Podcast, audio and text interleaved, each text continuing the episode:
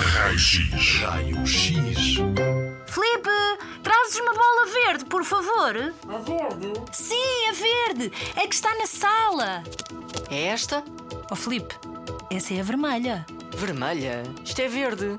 Verde? Isto não é verde. Esta bola é vermelha. Não, não é. Como não? Esta bola é vermelha, Filipe. Vermelha cor de sangue. Verde. Vermelha? Verde. Vermelha! É impossível ser vermelha.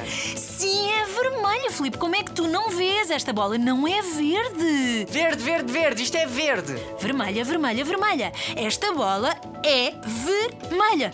Ah, Filipe, o que é que se passa contigo? Raio-X.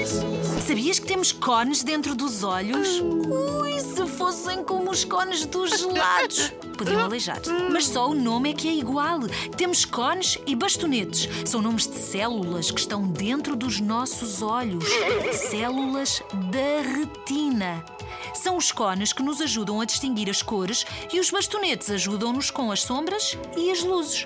Os cones só funcionam com a luz. À noite precisamos dos bastonetes para percebermos as sombras.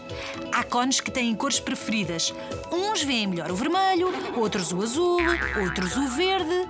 A questão é que nem todos os cones das pessoas funcionam da mesma forma. Há cones que não conseguem distinguir algumas cores, não percebem a diferença entre o verde e o vermelho.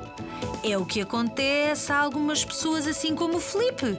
E a essas pessoas chamamos daltónicas. E há até pessoas que não conseguem ver cor nenhuma.